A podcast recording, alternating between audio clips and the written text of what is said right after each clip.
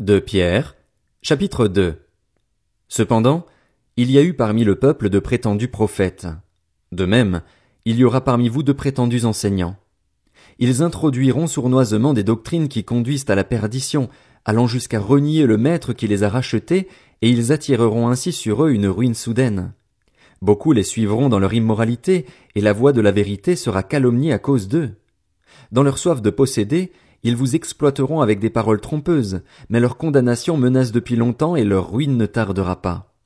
En effet, Dieu n'a pas épargné les anges qui ont péché, mais il les a précipités et enchaînés dans l'abîme, là où règnent les ténèbres, pour qu'ils y soient gardés en vue du jugement. Il n'a pas épargné non plus l'ancien monde, bien qu'il ait sauvé huit personnes dont Noé, ce prédicateur de la justice, lorsqu'il a fait venir le déluge sur un monde impie. Par ailleurs, il a condamné à la destruction et réduit en cendres les villes de Sodome et de Gomorre pour les donner en exemple à ceux qui par la suite vivraient dans l'impiété, et il a délivré Lot le juste, qui était profondément attristé de la conduite immorale de ces hommes débauchés.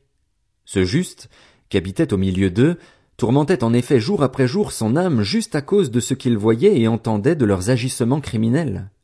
Ainsi donc, le Seigneur sait délivrer de l'épreuve les hommes pieux et garder les injustes pour le jour du jugement où ils seront punis. C'est le cas notamment de ceux qui, dans un désir d'impureté, courent après les plaisirs de la chair et méprisent toute autorité.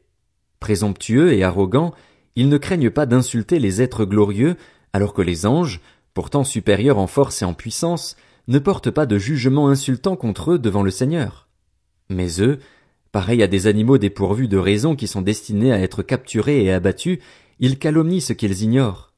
Ils mourront aussi comme des bêtes et recevront alors le salaire de leur injustice, eux qui trouvent leur plaisir à se livrer à la débauche en plein jour. Hommes pervers et souillés, ils se délectent de leur tromperie quand ils prennent part à vos festins. Les yeux pleins d'adultère et jamais rassasiés de péché, ils prennent au piège les personnes mal affermies. Ils ont le cœur entraîné par l'exercice à la soif de posséder, et ce sont des enfants de malédiction. Ils ont quitté le droit chemin et se sont égarés en suivant la voie de Balaam, le fils de Béor, qui a aimé recevoir un salaire pour son injustice. Il a cependant été repris pour sa violation des règles. Une ânesse muette a fait entendre une voix humaine et s'est opposée à la folie du prophète. Ces gens-là sont des sources sans eau, des nuages poussés par la tempête. L'obscurité des ténèbres leur est réservée pour l'éternité. Avec de grands discours pleins de vide, ils prennent au piège des plaisirs de la chair, de leur débauche, ceux qui ont en réalité échappé aux hommes vivants dans l'égarement. Ils leur promettent la liberté alors qu'ils sont eux-mêmes esclaves de la corruption, puisque chacun est esclave de ce qu'il a dominé. En effet, si, après avoir échappé aux souillures du monde par la connaissance de notre Seigneur et Sauveur Jésus-Christ, ils se laissent reprendre et dominer par elle, leur dernière condition est pire que la première.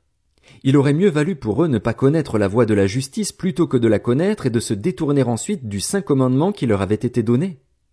Il leur est arrivé ce que disent avec raison les proverbes, le chien est retourné à ce qu'il avait vomi et la truie à peine lavée s'est vautrée dans le bourbier.